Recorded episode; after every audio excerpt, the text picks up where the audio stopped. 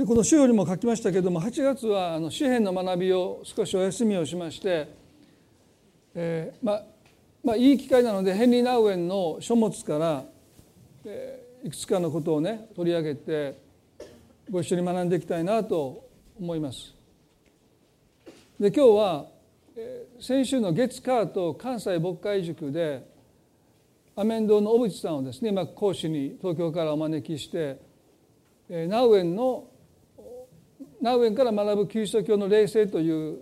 そういう学びを続けているわけですね。でこの月火の学びのタイトルが「もてなし」ということでした。で彼の場合はあの説教するわけじゃなくて、まあ、ナウエンの本を多く、まあ、編集したり翻訳された方なので、え、いろんな書物から抜粋して、え、その思想について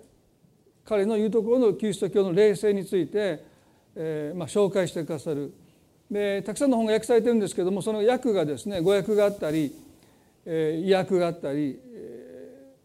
ー、彼が言わんとしたことを、まあ、ちょっと履き違えてたりとかして主役でもう一度彼が訳し直して、えー、分かりやすい日本語で、えー、紹介してくださったりですから、まあ、名古屋を学びたいという人にとってはですねとても、えー、助けになる学びがなされてるんですけども、まあ、その中で、えー、今回その「もてなし」ということをテーマにえー、まあ紹介してくださって、まあ、あとディスカッションしていくという、まあ、それを私今回自分なりに理解して、えー、そしてメッセージにしましたのでそれをまあ今週そして来週お話しできたらなと思います。でまずねルカの10章の40この「もてなし」というテーマでたびたびどちらかというと否定的な取り扱われ方がする箇所ですよね。イエス様が予告なしにマルタとマリアを訪ねられた箇所ですよね。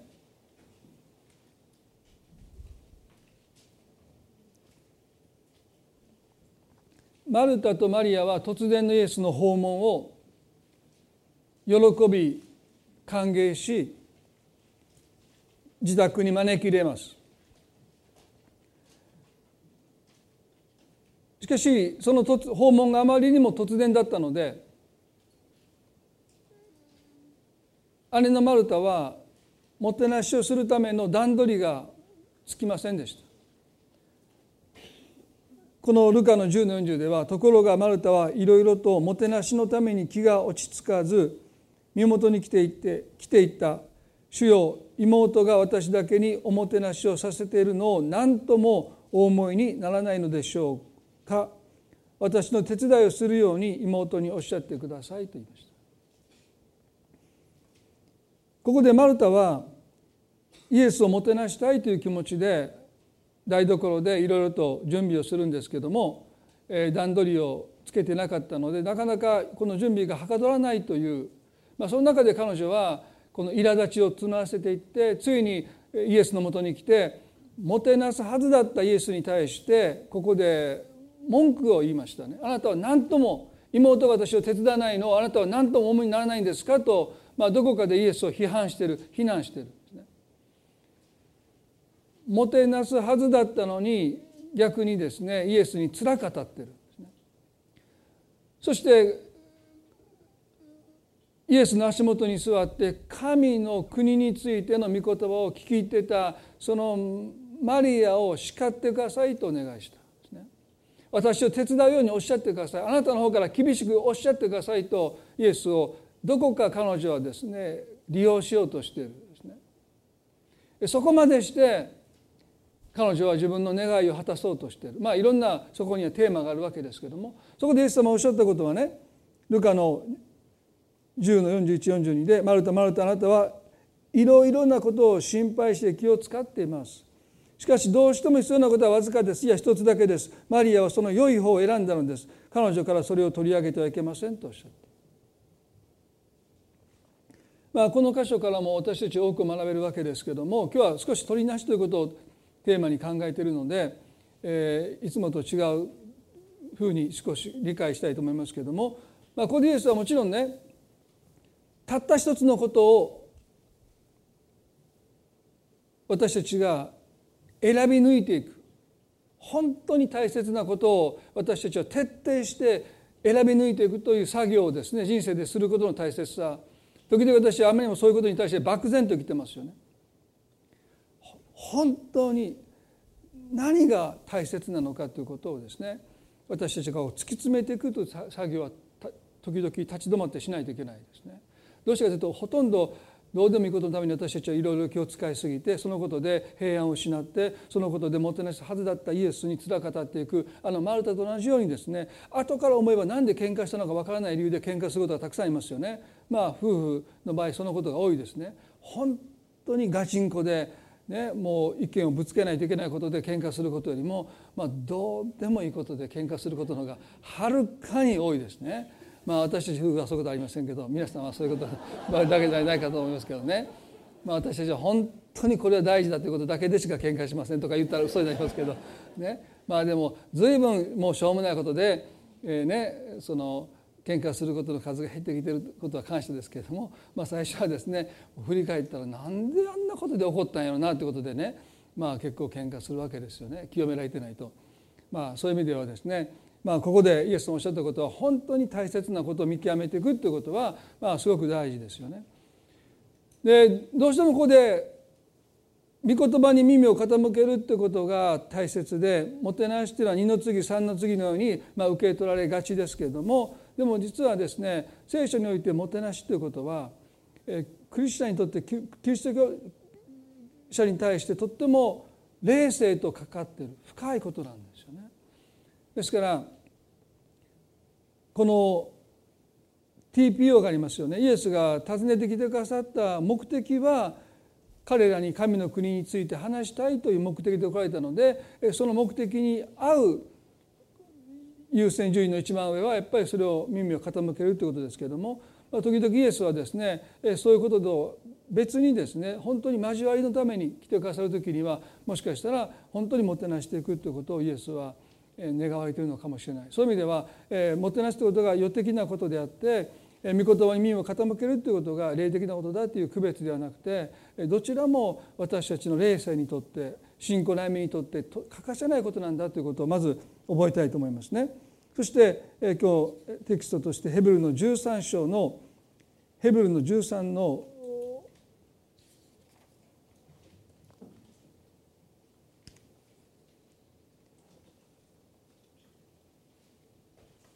1節から3節まで。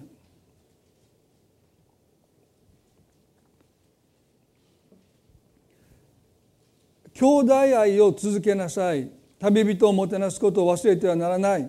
このようにしてある人々は気づかないで見つかりたちをもてなした。極につながれている人たちを自分も一緒につながれている心持ちで思いやりなさい。また自分も同じ肉体にあるものだから苦しめられている人たちのことを心に留めなさいと書いてあります。ここで聖書は兄弟愛を続けなさいと進めます。これはクリスチャンに向けての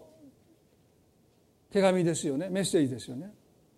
ですからこの兄弟愛っていうのは時々私たちが互いのことを兄弟姉妹と呼び合うそれはキリストにあっての兄弟姉妹。まあニューライフでは何々兄弟何々姉妹という呼び方はもうしませんですね。えー、まあ本名普通に呼ぶわけですけどある教会では今でも兄弟姉妹と呼びますね。ですから初めて来られた人はすごい親族の集まりですねみたいなことをですね 驚かれる人がいるわけですそれはそうでしょうね。えー、兄弟なんていうのはある別の世界の組織の人かもう親族がぐらいしかないわけですからね、教会に来てみんなが兄弟姉妹って言ってるとこれはどういう団体なのかまあ見た感じその筋の人ではなさそうだからまあ親族なのかなみたいなですね。まあ、ですから私たちはまあ今はまあ誤解もあるしあまりその兄弟姉妹という呼び方はしませんけども、まあ、でも兄弟愛っていうのはですねある意味で主にある兄弟姉妹まあクリスチャンの中にある一つの愛の姿ですよね。ですからまあ兄弟愛という、まあ、そういう表現がなされるようにこの愛っていうのはとても限定的なものですね。兄弟兄弟に限られてるですねでそういう兄弟愛で私たちが互いに愛し合っていくわけですけどもでもそこで聖書は旅人をもてなすことを忘れてはならないっていうんです。ということは私たちが兄弟でクリスチャンが互いに愛し合うその愛の中についつい旅人の存在を忘れてしまうから聖書は旅人をもてなすことを忘れてはならないと付け加えてるその愛がある意味で閉鎖的だからこそ限られた人々の間の中で交わされる愛だからこそ聖書は旅人をもてなすことを忘れてはならない裏返せばついつい私たちは忘れてしまう。とっても閉鎖的の愛の中で満足してしまう。えそういうことなんだでここでね旅人をもてなすというふうに書いてありますけれども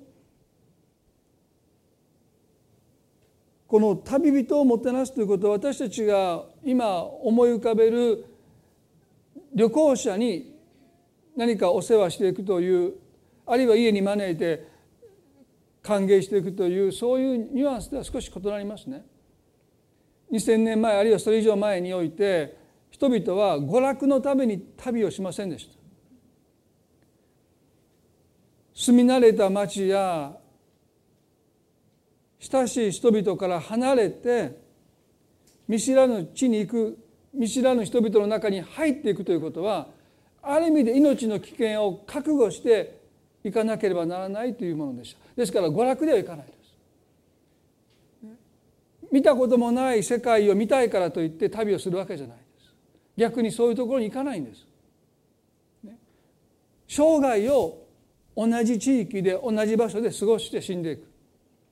ですからねよっぽどのことがない限り古代社会において人々が旅をするってことはないわけですよね。ですからある意味で覚悟して死を覚悟して人々は旅をします。でそういう人々をもてなしなさいと聖書が教えてる。英語の訳では Do not forget to entertain strangers という言葉。旅人のことを英語では strangers 見知らぬ人。本来だったらですねトラベラーですよね。でもねストレンジャーズ見知らぬ人だ。でこの「もてなす」というこの言葉の根っこにあるですねラテン語はですね見知らぬ人を愛するという言葉が使われていますですからね旅人をもてなすということは見知らぬ人を愛しなさいという戒めです。兄弟愛は全員が知り合いです。でもその愛を求めながら見知らぬ人を愛することを忘れてはならない。あなたの心をいつもいつも親しい人たちだけで埋めるんではなくていつも心の片隅にどこかに見知らぬ人を愛する愛を残しておきなさい言えばですねあなたがもてなしをするときにそのテーブルの一席は招かれてない人のために開けておきなさいという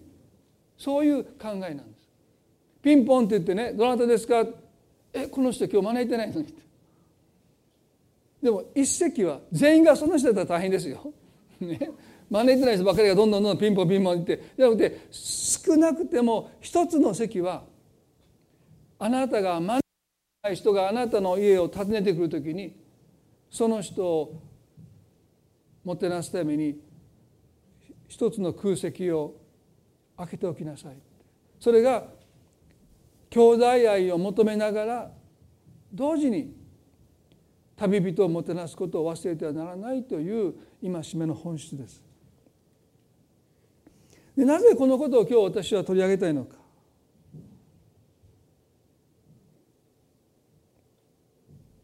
それは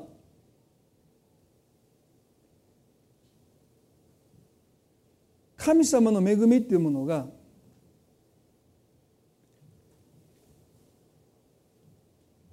見知らぬ人を通して私たちの人生にやってくるからですね。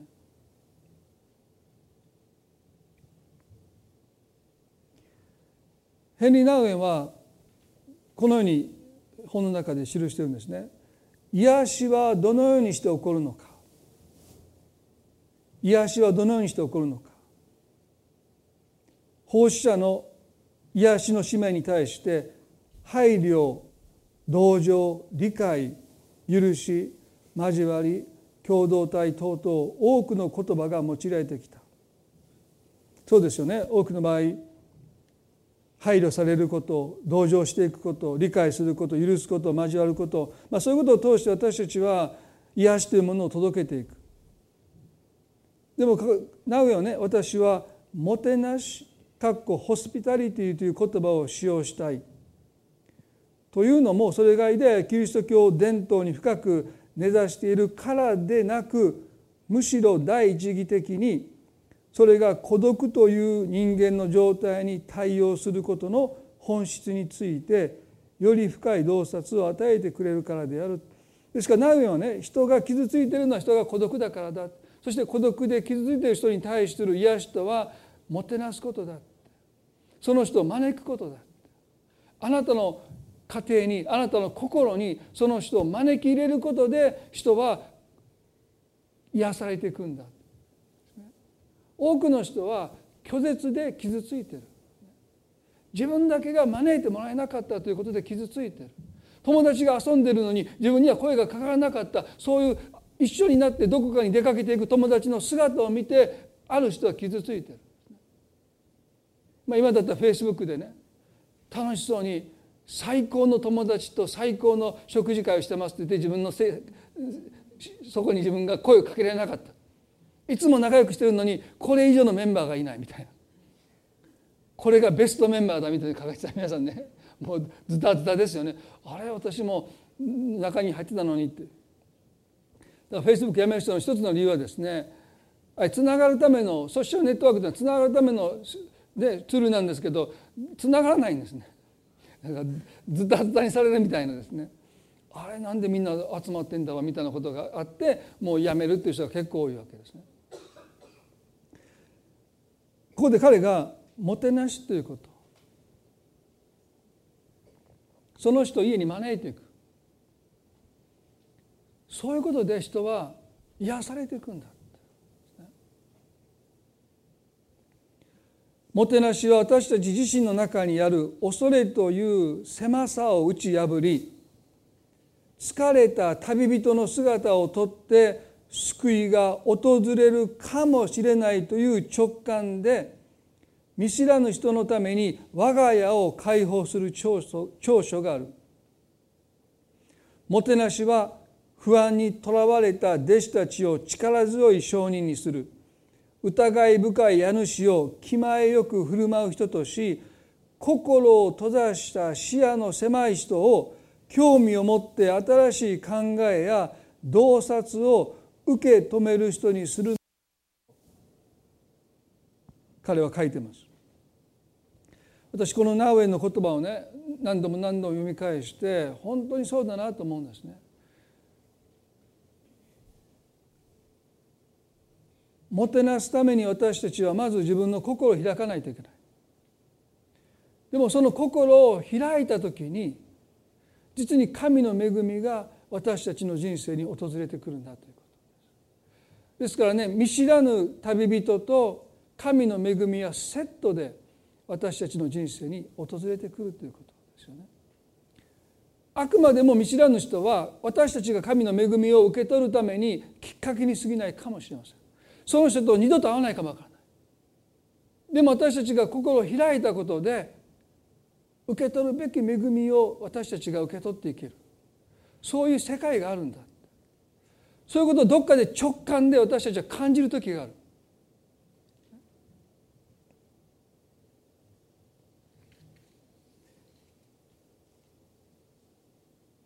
私たちが癒されて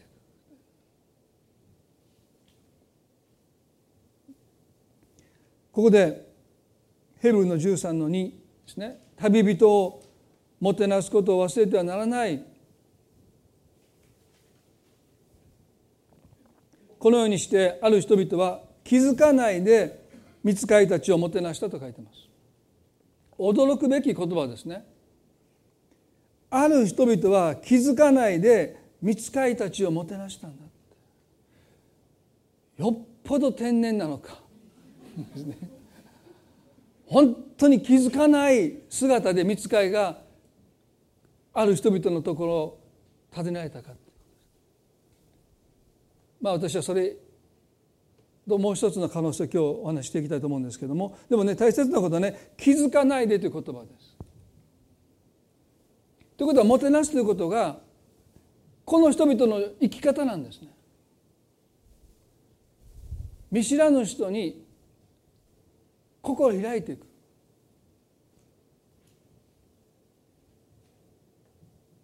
接待していくそういうことがある人々にとってはもう生き様です生き方です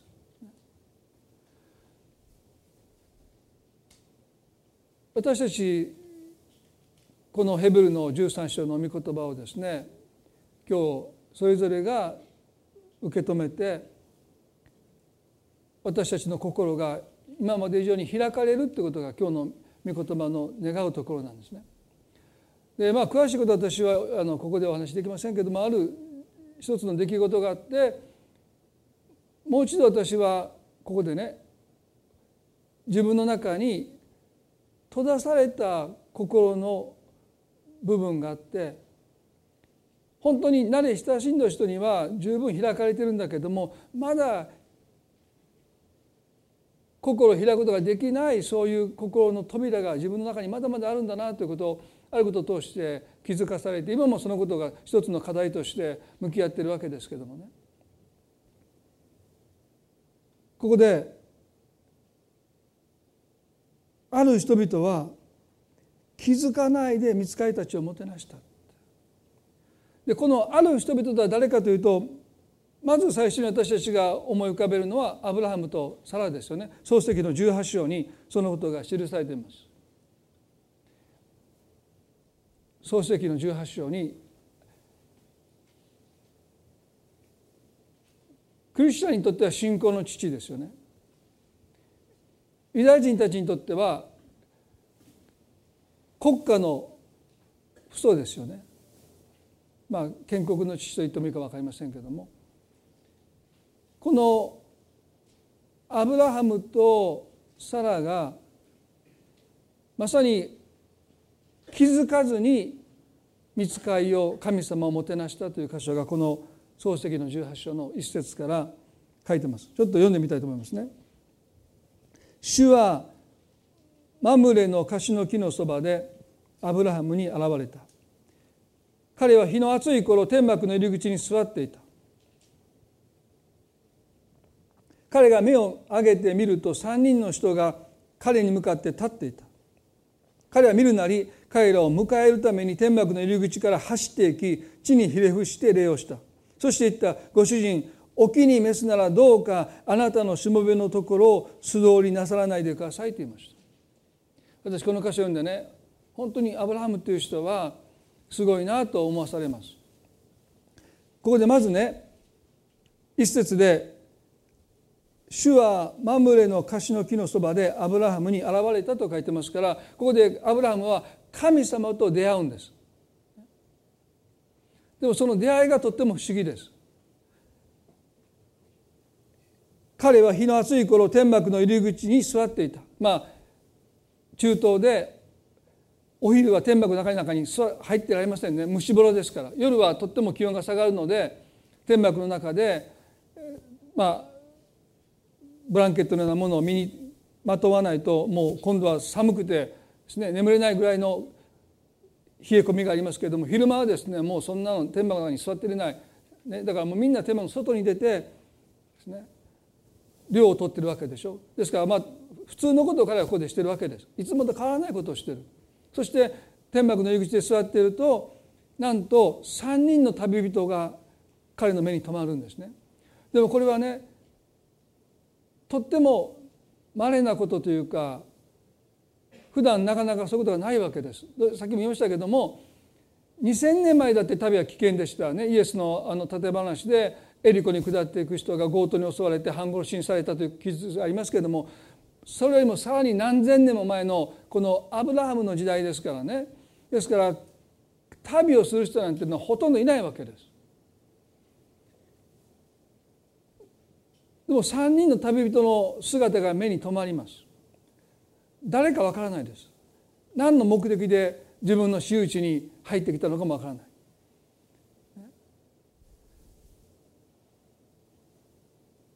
よくねアメリカでもトレスパスっていう言葉があって私有地に勝手に入らないでくださいですから基本的に自分の私有地に入ってくる人に対して基本的にはまあそこに、ね、もう鉄条網があったり壁があったりしてですねそういうものを立ち入られないようにするんですけども、まあ、3人の人が入ってきたんですね。アブラムはその人を見て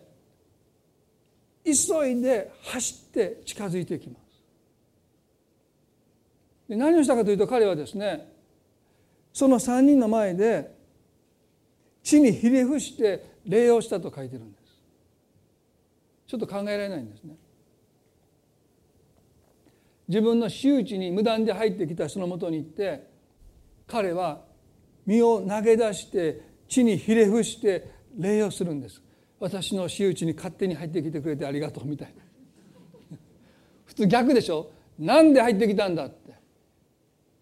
出ていけって言うんですよ。でも彼はねなぜか知らないけど地にひれ伏して礼をしてるんです。不思議な人ですね。皆さん普通に聖書が出たら何の違和感もないでしょう。でも皆さんが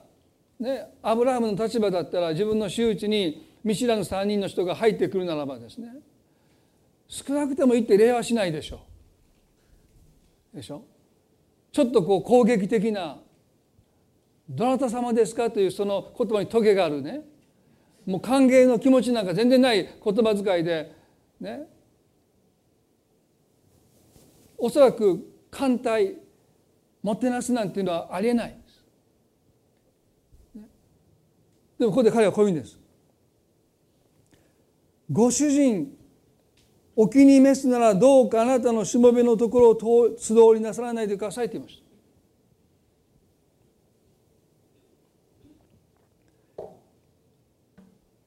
この3人の旅人の姿を持って神はアブラハムに現れてくださった。でこの3人という言葉が時々三位一体になる神様の象徴的なシンボルだという聖書学者もいれば後にですね見つかいがソドムとゴマの方に向かっていって主がまだ立っておられたという記述から神様と同伴する2人の見つかりだという聖書学者もいるんです、まあ、私はどっちでもいいと思います、まあ、どっちでもいいと思うんですね。三位一体になる神様のシンボルとして3人の旅人なのか神様と同伴する2人の見つかりで3人なのか、まあ、それはちょっと横に置いておきまして、まあ、少なくても神様が神様だとわからない姿をとってアブラハムに現れたということは事実ですね。ですからこの時彼はこの3人の旅人が神様だと思ってないんです。まあある人はね神様だと分かってやってるというふうに理解する人もいますけど私はそうじゃないと思う個人的に思います。でこの言葉ね「ご主人」って言ってるんです。聖書のどこの箇所にも神様に対して「ご主人」ってそんなねふざけんなっていうことでしょ。ご主人あんたいつから私あなたのご主人になったんだみたいなね。でこの「ご主人」という言葉は目上の人に対する一般的な尊敬の言葉です。ですから時々ね名前の知らないお店でですね、えー、店員の人が男性に「ご主人」っていうのと基本的には同じです。ね、要は「ご主人」っていうこの言葉そして「お気に召すなら」というこの言葉もですねこの時点でまだアブラハムがこの3人の旅人が神様だと全く気づいてない。神様だと分かっていたらお気に召すならそんなこと言わないですよ。絶対に。もてなしたはずです。でしょ？神様なんだから。もてなしたはずですよ。でも彼はこの3人の旅人が神様だと分かっていなくて気づいていなくてどうかあなたのしもべのところを素通りなさらないでくださいと言ってる。普通だと逆なんですよね。見知らぬ人が自分の私有地に現れました。3人の旅人です。何者かわからない。早く自分の私有地を素通りしてほしいものです。早く行ってくださいでも彼はねどうかあなたのしもべのところを素通りなさらないでくださいと願ってる。これは普通じゃないんです皆さん。ナウエンが直感って言いました。私たちはいつもいつも見知らぬ人を心に招くということをする必要がない。そんなことをしたら皆さん大阪の町に行ったら大変ですねこの人もこの人もこの人ももう見知らぬ人ばっかりですからねでもね直感ってやっぱあると思うんです。もしかして何かこの出会いが私が願ったものでもないし私が求めてるものでもないけども何かナウエが言うところのですねこの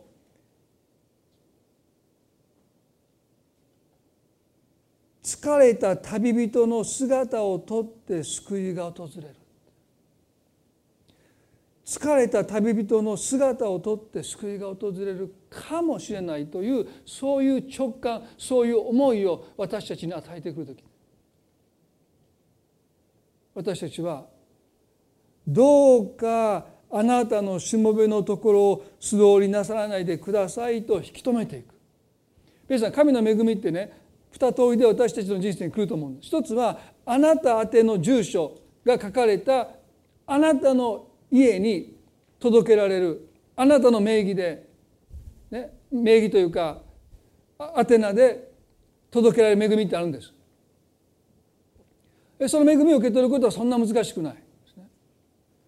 あなたの宛名であなたの住所に届く恵みそれはあなたがあなたに神様がどうしても受け取ってほしいと願われる祝福とか癒しとか恵みっていうものがありますそれを受け取ることはそんなに難しくないかもわかんないでもう一つの恵みはあなたの横を素通りしていく恵みが私たちの人生にはたくさんあるんだろうと思うんです。時々前にも言いましたけどもね説教していて先生今日の説教をね主人に聞かせたかったっていう人が多いんです。いやうちの妻に聞かせたかったです。いやうちの子供にって。その時の恵みっていうのは素通りしてるんですね。私じゃないんです。私はできてる。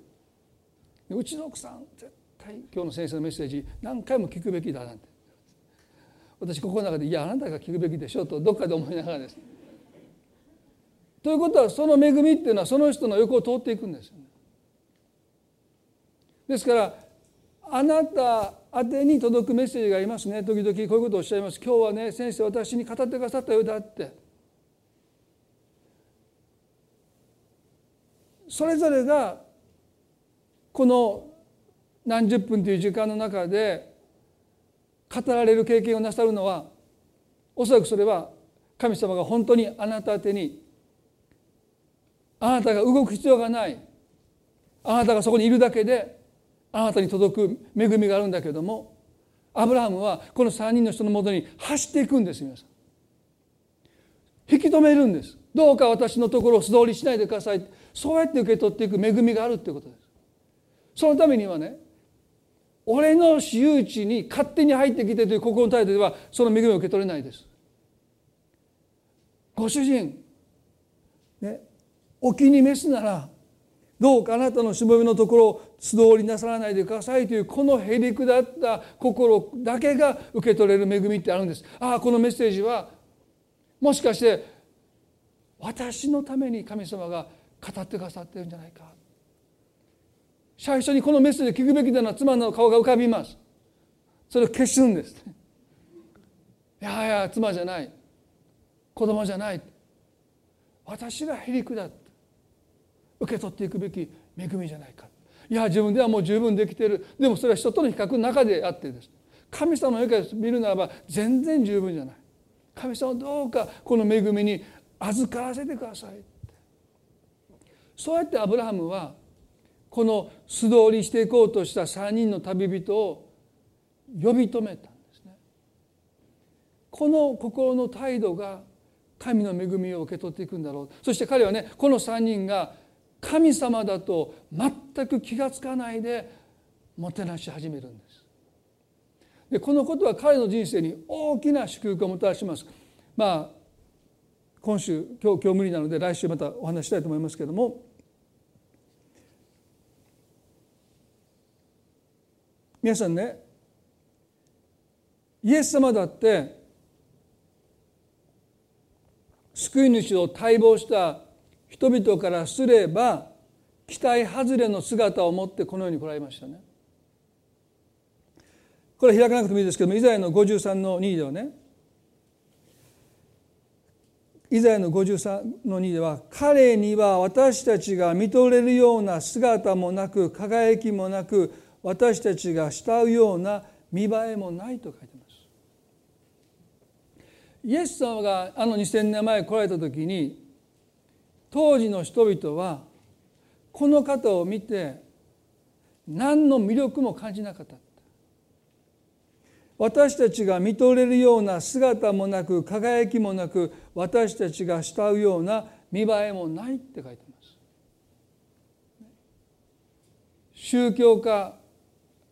あるいは一番いいのは大祭司の子としてお生まれになっていたらですねそこには見とれるような姿も輝きも慕うような姿もあったと思います。でもね大工の息子ヨセフです。別にこの教会でも大工なさってる方いるのでそれが別にですね大工という職業がどうこうじゃないんです。でも当時の宗教家からすると神殿の仕事以外は全部世俗的なこの世のくだらない仕事と見なさいと医者だろうが大工だろうが関係なく神殿で神に仕える仕事以外は全部俗なるものですね。ですからこれ別に大工ってことが強調したわけじゃなくてそれは漁師だってあるいは医者だってですね。それはもうとっても俗的なものです。人を扱うものです。神に直接使える仕事以外。だからイエスはね大工の息子としてお生まれになった。そしてどこに生まれたかというとエルサレムではなくてガリラ地方ですよね。僻地です。大阪の島本町みたいなところ。どこですかって今でも聞かれるんですね。三島君島本町どこですかそういうこと言う人には言わないって。自分で探しなさい。で僕もずっと茨城に何十年住んでてこの島本町って知りませんでしたからね。まあここに教会があるということはいいことですね。もう大阪の僻地。でこっち向こう何もないんです山ですから。普通教会の場所探す時ですねこんな向こうに人住んでないんですからね猿しか。だ半分しかこの面しかないんですから宣教の道が。半分50%ないんですが山ですからね。だから普通なかなかこういう場所選ばないそうです。普通はもう360度見渡す限り宣教地って場所に教会を建てるんだけど50%後ろ空いてますからね。山を越えていかないとで大阪山を越えてくる人はあもうこっちの山を越えてくる人はあんまりおられませんからねまあなんでこの場所でよりによってもうギリギリのところに教会とありますからねまあ不思議だなと思いますけれどもでもイエス様だってねもうガリラヤのもう本当に僻地ですよね。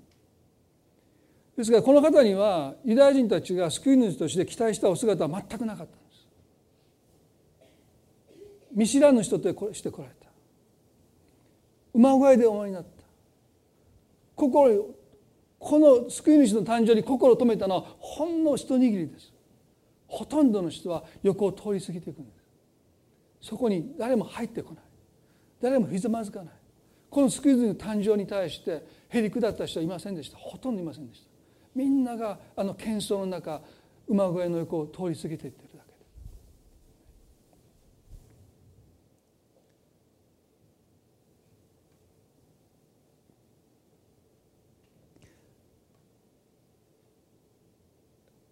疲れた旅人の姿をとって救い主が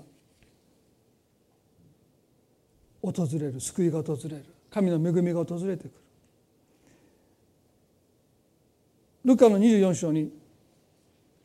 来週このアブラハムの後半はまたお話したいと思いますけれども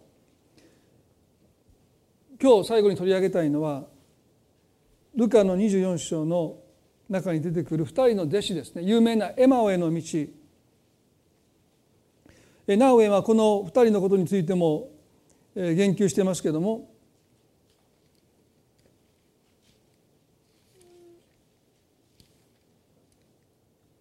ルカの24章ですね。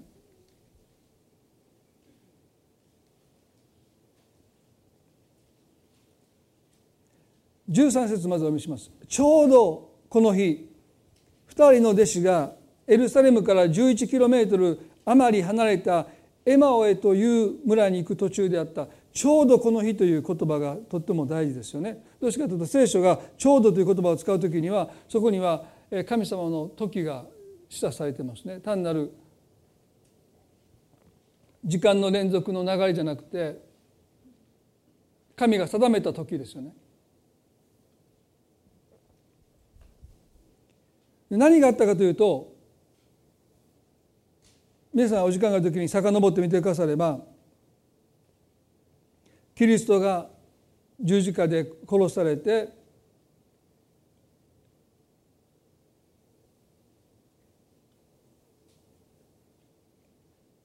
有馬亭のヨセフによって埋葬されて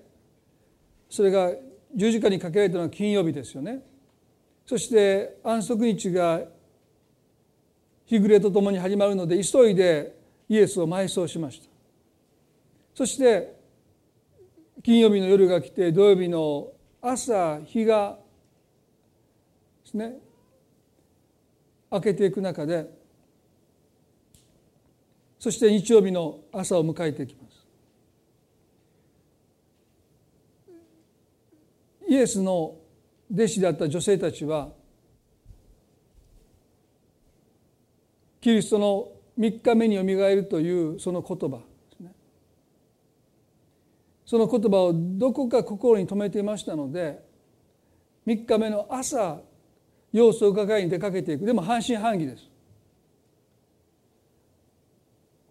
でもイエスは確かにおっしゃった。3日目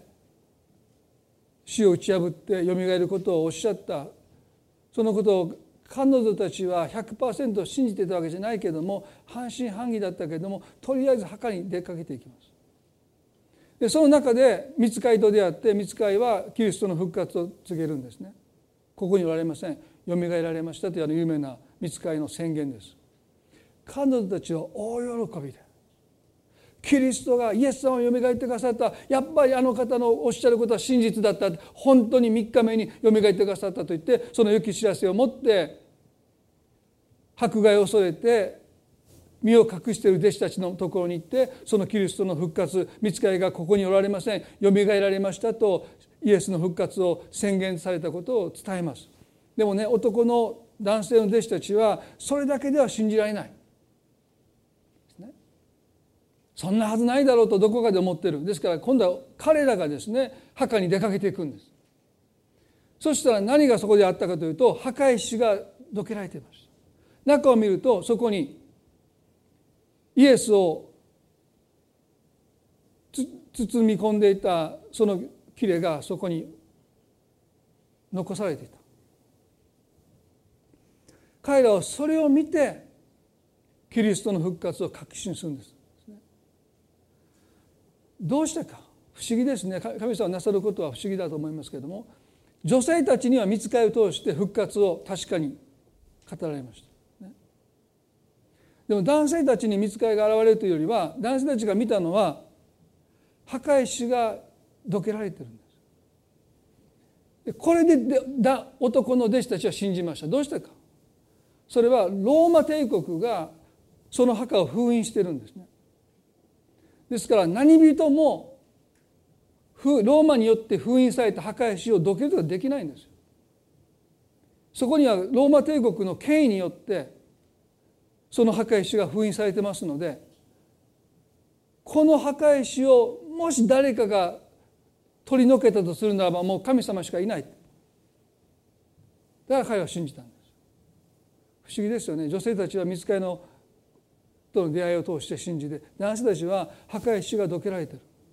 それで信じるんです。これをなさったのはもう神様しかおられない。このローマ帝国が封印した墓石を取り除けるなんていうのは神様しかできないっていうことで。弟子たちは信じます。そしてそのことをね他の弟子たちに証しをしているその話をこの2人の弟子たちは聞いていたんです。そして心の中で込めました。もうついていけない。こいつら何を言ってんや。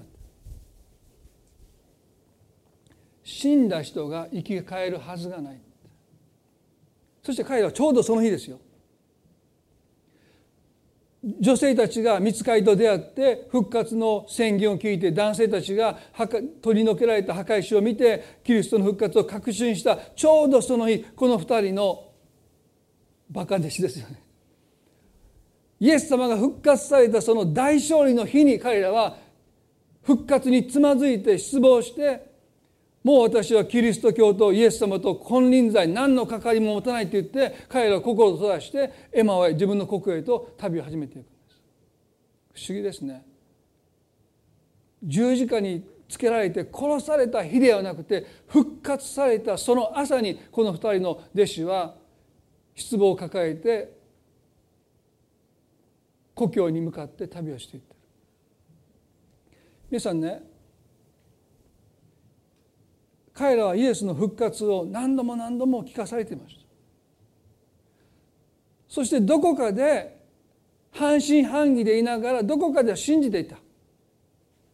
でも実際にキリストが十字架の上で息を引き取ったのを見た時にこの方がよみがえるなんていうのはありえないと彼らは信じていたはずだと思っていた。でもどうしても信じることができなかった。皆さん私たちもこのイエスの言葉を信じてますね。この世にあっては困難があります。勇敢でありなさい。私はすでに世に勝ったとおっしゃる。そのイエスの勝利宣言私たちは心の中で「アーメン」と言います。でも実際私たちが本当にもうどうにもならない状況の中に置かれた時に本当にこの言葉を私たちはアーメンとして言えるのか。いやもう今回こればっかりはどうしても無理だ2人の弟子はどうしても復活を信じることができなかった。こればっかりは信じられないそして彼らはエルサレムに背を向けてエマへと旅を始めます。で不思議ですよね。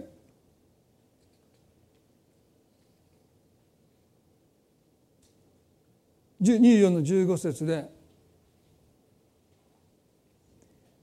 ルカの24の15で話し合ったり論じ合ったりしているうちにイエスご自身が近づいて彼らと共に道を歩いておられた。しかし二人の目は遮られていてイエスだと分からなかったと書いてます。金輪際はもう私たちはキリスト教とイエスとは関わりを持ちたくない復活なんて信じられないと言って彼らはですねもうついていけないと言って心を閉ざして固く閉ざしたんですよ。おそらく弟子たちの多くは彼らを引き止めたんです。何を言ってるんだってイエス様がよみがえってくださったイエス様が3日目によみがえるってことは私たちは何度も何度も聞いてるじゃないかって。見つかりまでも証ししてあの絶対に封印されて動かすことのできなかった墓石がのけられてる。一体そんなことをする力の持ってる人はこの国いるんだろうか。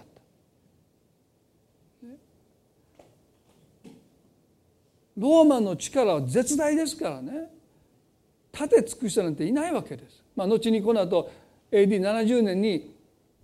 ローマにユダヤ人たちが反逆してこの国は完全に滅ぼされますよね。圧倒的な力の差があった時代にですねあの墓石が避けられるなんていうことは神様以外に私たちは説明がつかないじゃないかってみんながこの2人を説得するんだけどそれでも彼らは聞く耳を持たないでもうついていけない。もう結構です。ほっといてくださいって言って彼らはエルサレムを離れていくんです。いわばイエス様を彼らは拒絶してるんです。イエス様嘘をつかなかった。3日目に本当によみがえってくださったにもかかわらず彼らはそれでイエス様を受け入れないで拒絶してる。んですねその彼らが向かうエマオへの道にイエス様が近づいてきてくださった。方なんと皆さん憐れみ深いお方でしょうか。約束を果たしたのにもかかわらず背を向けていく二人の弟子たちのもとにイエスの方から近づいてきてくださいそしてね一緒に旅を始めるんです。しかし二人の目は遮られていてイエスだと分からなかった。こんなことあるんですね。彼らは一緒に途中から加わった人が自分たちの知るあの十字架で殺されて息を引き取ったイエス様だと分からなかった。目が閉ざされていた。彼らにとって途中から自分たちの旅に加わったこの人は見知らぬ人です。名前もわからない。どんな人かもわからない。見知らぬ人として旅に加わってくるんです。なぜ神様はこんな方法で固く閉ざしたこの二人の弟子たちの心を開こうとなさったの。か他の弟子たちが愛を持って説得しても心を閉ざしたこの二人の弟子たちの心をイエスは今開こうとしてる。どんな方法で？見知らぬ人として彼らの人生に関わってこられるその度に加わってこられた。で私この箇所ね何回も何回もでいつも思うところはですねこの二人の弟子たちもある意味で不思議だなと思うんですね。皆さんね二人で旅をしていてある見知らぬおっちゃんが横に来てですね皆さんの旅の同伴者になった皆さんどうですか？この人誰やろう？まあ、たまたま行く先が同じで今一緒にいるのかなと思ってちょっとフェイントをかけて立ち止まったらおっちゃんも立ち止まるみたいな。たまたまここでなんか観光スポットで見るとこなのかな思いながらですね。ずっとついてきたし皆さんどう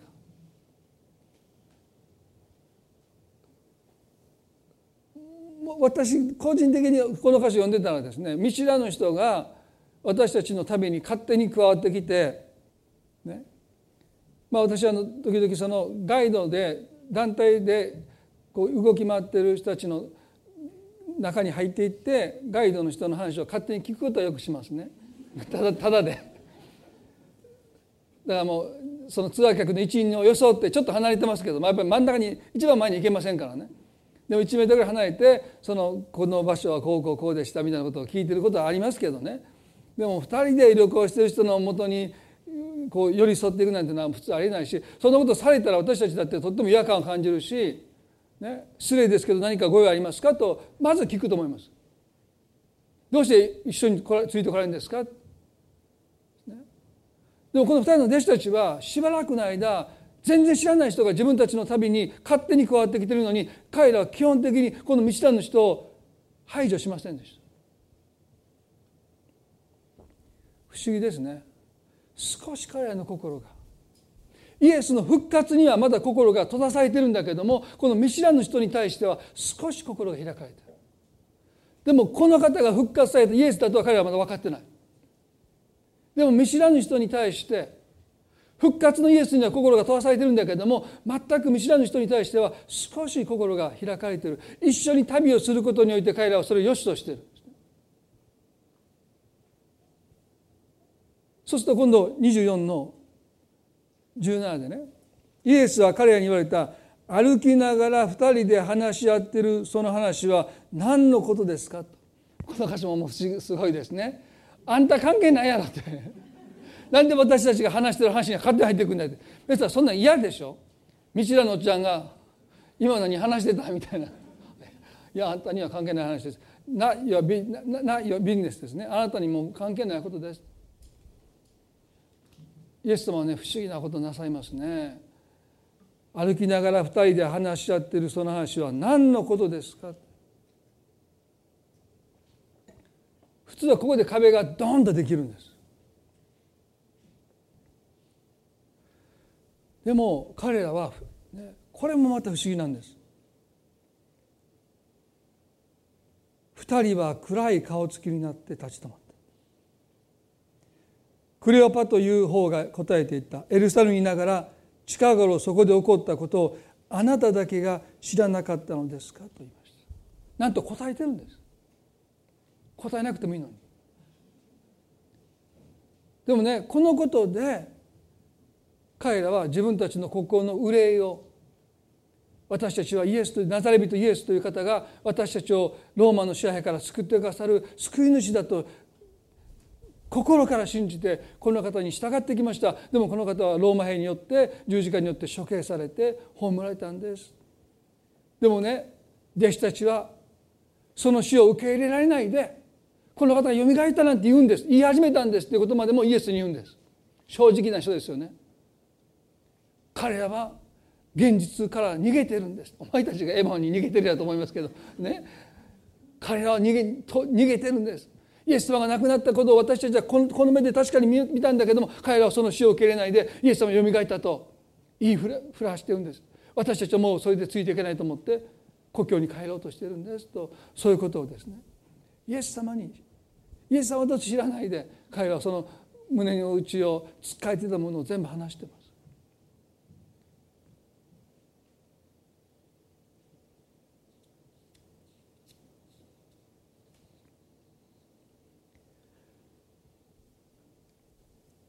24の28で。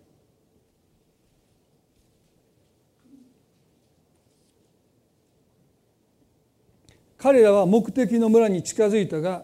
イエスはまだ先へ行きそうなご様子であった。そこで彼らが一緒にお泊まりください。そろそろ夕刻になりますし日も大方傾きましたからといって無理に願ったのでイエスは彼らと一緒に泊まるために中に入られた。まずこの箇所ですね。彼らは目的の村に近づいたがイエスはまだ先へ行きそうなご様子であったと。旅の途中から加わった見知らぬ人がまだイエスだと2人の弟子たちは気が付いてない。そして自分たちの目的地のエマエの村が近づいた時にこの方はまだ先に行こうとされてる様子だった。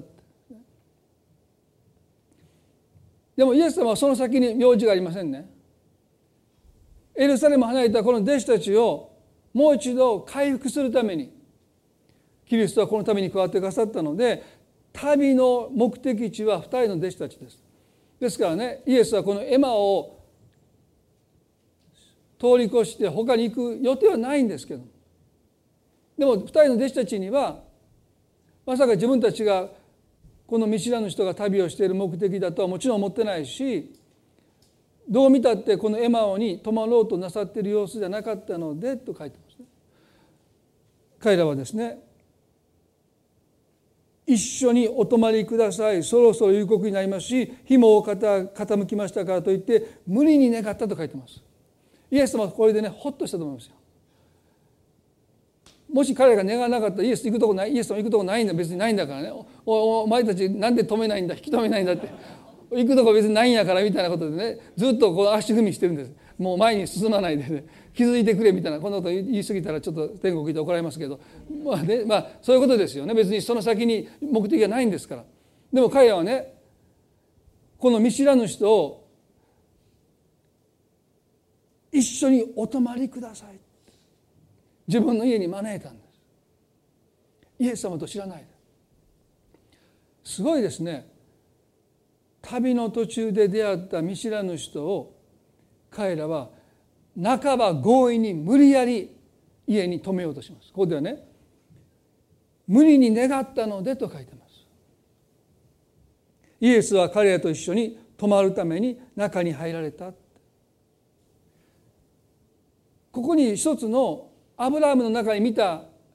3人の旅人が目に留まった時に彼は走っていって身を投げ出して地に触れ伏して礼をしてそしてどうかご主人様お気に召すなら私のところ素通りしないでください。通り過ぎないでください。どうかここにとどまってくださいと半ば彼はアブラハムは3人の旅人にしがみついてる。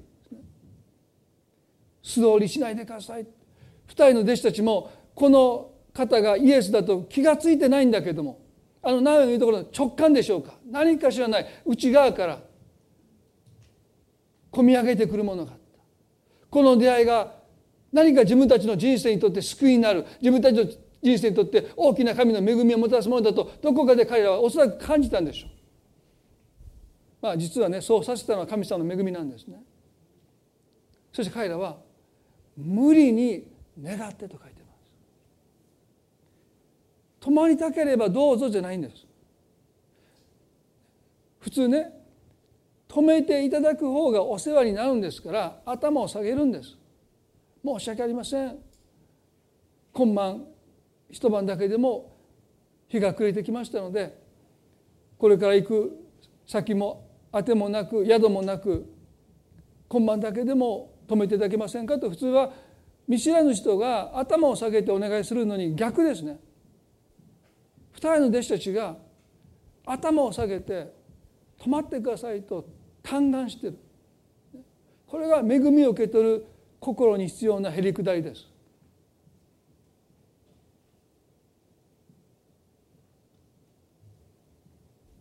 彼らの方から見知らぬ人に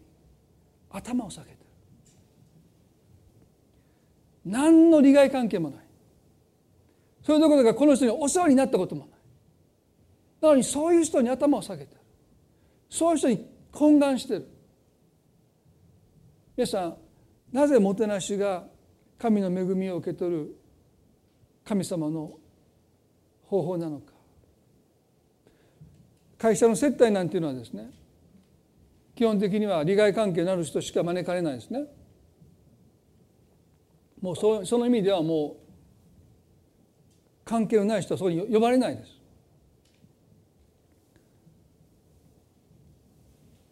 でも神の恵みっていうのは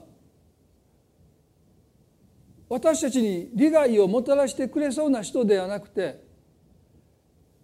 私たちに何の益ももたらさないとしか見えない人を通してやってくるということです。疲れた旅人の姿をとって救いが来るかもしれない。この人をもてなしたところで何の益も受け取れないと思う人を通して恵みが来るということです。だから聖書はね旅人をもてなすことを忘れたらならない。ある人々は気づかずに見つかりをもてなしましたと言います。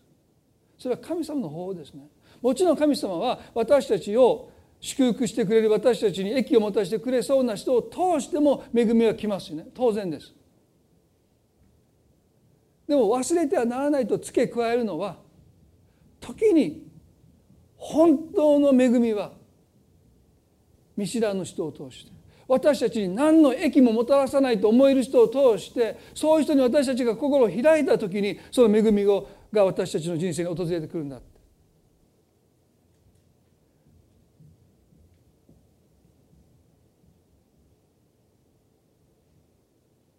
彼らが見知らぬ人に懇願して家に泊まってくださいとお願いします。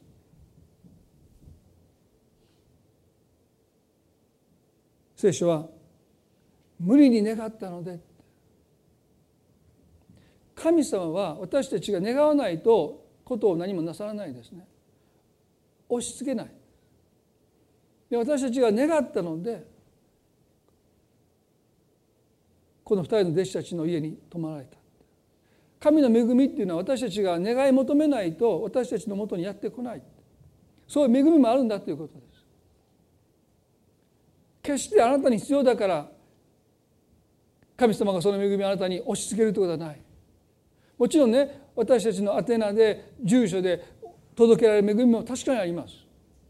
私たちが動くことなく私たちいる場所に届けられる恵みはあるんだけども私たちが出て行ってひれ伏してしがみついて受け取っていくべき恵みもあるんだということそして往々にしてそういう恵みが私たちの人生を本当に変えていくんです救いになっていくんですね。これは来週お話しますけれどもあの3人の旅人が何をもたらしたのかまさにそれはもう大きな恵みでした。でここでは何をもたらしたのか2人の弟子たちに信仰の回復でしたよね。ここで聖書こう書いてますよ。24の。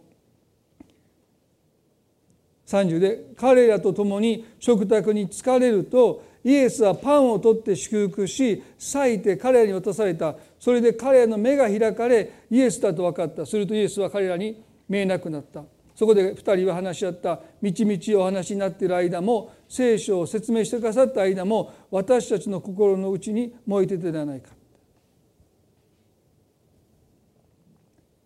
彼らが見知らぬ人を自分の家庭に自宅に招き入れて食卓に着いた時になんとイエスがパンを取って祝福し始めるんです。皆さんどうぞお食べくださいと言う前にイエス様がどうぞお食べくださいというようなもんですね。この人誰や？うちの家に来てて私のパンやん。それ勝手に自分が取ってですよ。祝福し始めたいやもう偉い。そこでも大体もう大体アウトでしょ。皆さんそうじゃないですか。一生懸命作ってるよ。さあ食べてくださいって。皆さんに言われたらどうですか。この人は何考えてんねやろって。これ私の家で私が用意したものをなんで私が食べてくださいって言われて食べなあかんねんみたいな。でそこまでねでもねへりくだり求められるんですね。でこれは黙ってイエス様が勝手にパンを取って祝福してもらい見てるんですよ。ちょっとおかしいなって。僕らの家ちゃうのに僕らの家のにな思いながらですね。そして裂いて彼に渡されたんです。また抵抗あるでしょ。なんであんたが私接待してるこっちやんからね。でもそれね彼は受け取ったんですよ。すごいですね。ありがとうございますって。それ受け取った瞬間に彼は目が開かれた。イエスだと分かった。彼らの信仰が回復しリバイバルされた瞬間。絶対にイエス様が復活されたことを信じれなかった彼らがですねなんと目の前にイエス様がおられる姿を見て彼らは本当にもう驚いた。と同時に生涯通して彼らはキリストの復活を証しする証人に変えられていった。でもね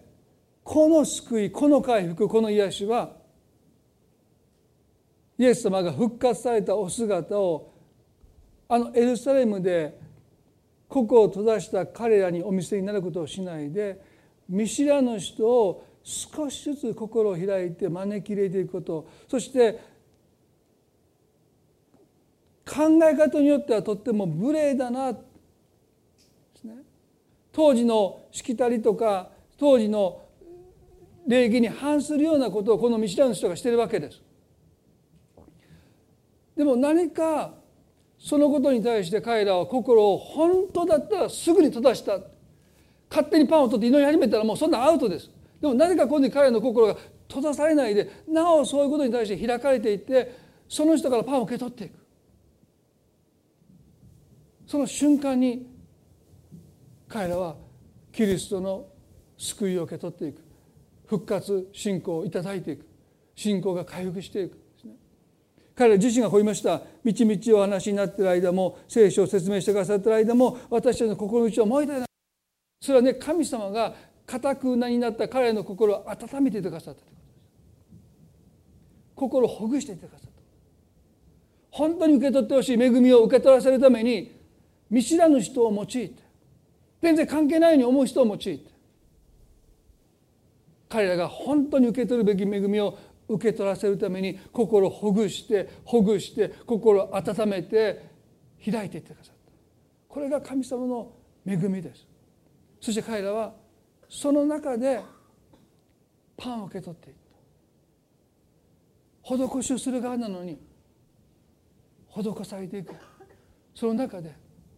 彼らは神の恵みに預かっていった。そのことはね皆さん私たちの人生の中においても神様があなたに祝福をもたらす一つの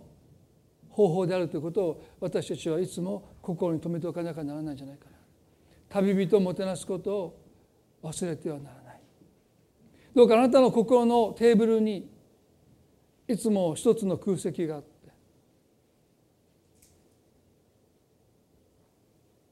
本来だったら招かない人。本来だったらあなたの心をさらに固く閉ざして絶対に受け付けない人のために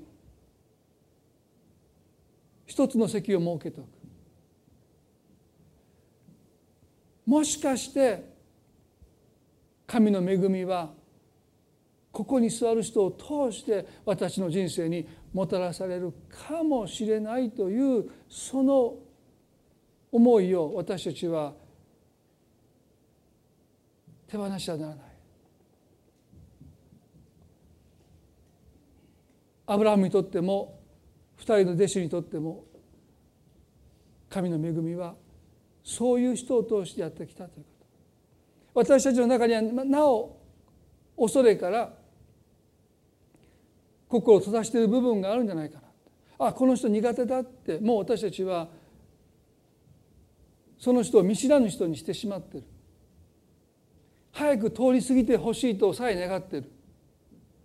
ましてやその人の前に自分がへり下ることなんて考えたこともない。でももしかしたら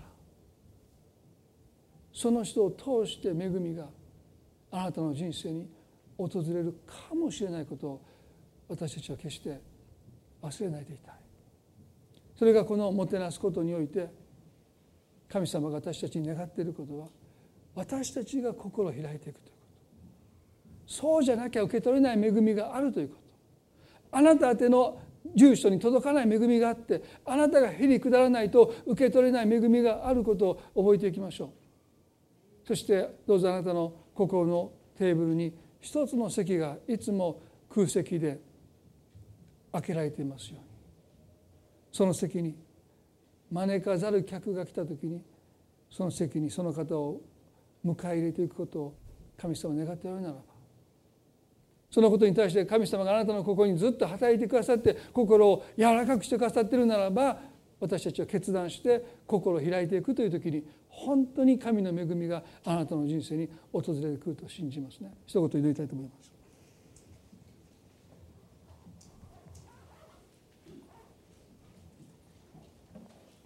どうぞ目を閉じたままお祈りしたいと思います。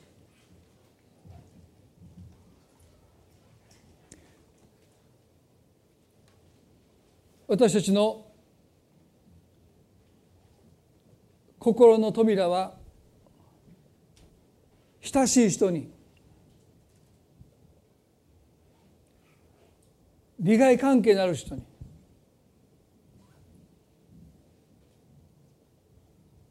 お返しを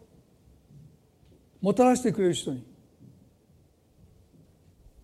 大きく開かれてるかもしれません。でもそうでない人に心が閉ざされているならば神様あなたは疲れた旅人の姿を持って私たちの人生に訪れてくださるかもしれない。私たちがへりくだらなければ受け取れない恵みがあることを今日もう一度覚えました。私有地に入ってきた3人の旅人を追い返すどころか地にひれ伏して礼をしているアブラハム。ご主人お気に召すならどうぞあなたのしぼめのところを素通りなさらないでください。二人の弟子たちも途中から勝手に加わってきたこの見知らぬ人に少しずつ心を開いていき無理に願って家に泊めて客であるはずのこの見知らぬ人からパンを手渡される。そこまで彼らがへり下って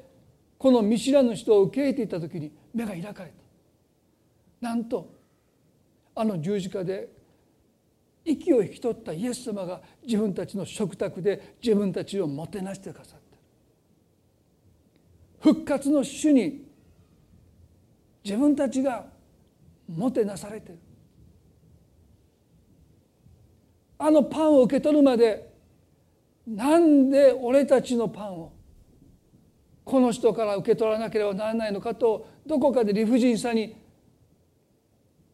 怒りすら覚えていた。でも目が開かれた瞬間にそれは祝福に変えられました。イエス様にもたらされていることに目が開かれていく。その人が見知らぬ人と思えるから腹が立つ。でもそれがイエス様だと気づいた時に彼らはそのことを感謝しても感謝しきれなかったと思います。生涯忘れることのない出来事になったと思います。そして実に多くは私たちがもてなしているつもりでも実に私たちがもてなされてる。私たちが癒されていく。私たちが励まされていく。神の恵みはそのような形で私たちの人生に来ることを今日もう一度覚えます。どうか旅人をもてなすことを忘れてはならないというこの戒めを今日私たちは受け止めていきたい。心のテーブルにどうか一ついつも空席がありますように。いつも心かたくなになってる。その心が開かれていくことを良しとすることができますように。なんで私がとその思いに私たちは負けるんではなくてイエス様だって何の輝きもなくてこの地に来てくださった。そして多くの人はこの方を受け入れませんでした。この方を十字架につけて殺しました。私たちも同じ過ちを犯すことがないように。イエス様はなぜあの苦しかった時に私の助けてくださらなかったんですけど私たちがあなたに問う時に私はあなたを訪ねたとおっしゃる。いやあなたは来てくださらなかった。いや私はこういう姿を持って。あなたに恵みを運ぼうとしたけどもあなたは心の扉を開いてくれなかった。私は戸口に立って扉を叩くと聖書に書いてありますもし今日あなたが私たちの心の扉を叩いてくださる私たちは固く閉ざした心をもう一度開くことができる。その決心することができることを助けてください。主は私たちの心の扉を思いも知らない人を通して叩いておられる。神様あなたがこの1週間の歩みの中において多くの気づきをますます私たちに与えてくださるように祈ります。お人々をあの二人の弟子たちを思われたように神様がいつも心に留めていてくださることも感謝いたします。今日この礼拝を感謝しまたこの1週間の歩みをしをどうぞ祝福し守り導いてくださいますように感謝を持って愛する主イエスキリストの皆によってこの祈りを見舞いにお捧げいたします。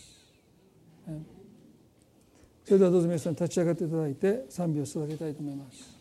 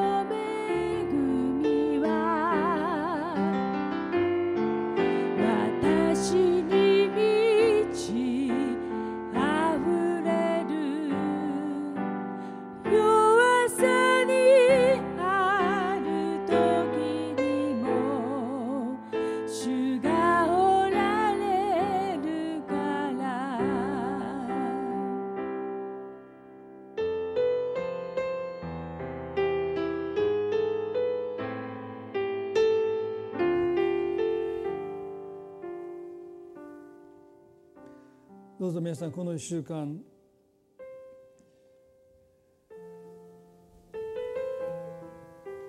私たちのまだ開かれてない心の扉がノックされるならどうぞ少しずつでいいから心の扉を開いていきたい。ああもうこの人とはもう話したくない。固く閉ざしている心の扉。私たちの中にたくさんあると思うんですね。本当に親しい人気心知れた人本当に兄弟愛で愛することに何の犠牲も伴わないその中だけに私たちはついつい過ごしがちですよね。それは私自身もそうですね。でもやっぱり神様私たちの心の閉ざされた部分を叩かれるんだな。ってでもなかなか開けない。それは恐れがあるからです。よねでも主は私たちの心を熱くしてくださる。温めてくださる。そこまでしてくださって開け開かそうとしてくださってる。それはおそらく皆さんが感じるんだろうと思います。もし心の扉を叩くその音をもしあなたが心で聞くならばそれは神様が叩いているんだと思っていただいていいと思いますね。そしてどうぞ。まずこの方に心を開くこと。イエス様は私たちの心の扉を叩いてますから。もしあなたが開けるなら一緒に食事をしようと聖書に書いてます。それは親しい交わりです。心を打ち明けて食事をしようと招いてください。まずこの招きに応答していただきたい。そしてそれ以外にも閉ざされた扉があるはずですよね。それを主は一つ一つ叩いていかれるんだろうと思います。その音に私たちは敏感になっていきたい。今日そのことをですねそれぞれが受け止めながらこの1週間を過ごしていただきたいなとそう願います。それでは互いに挨拶を持って今朝の礼拝を終わっていき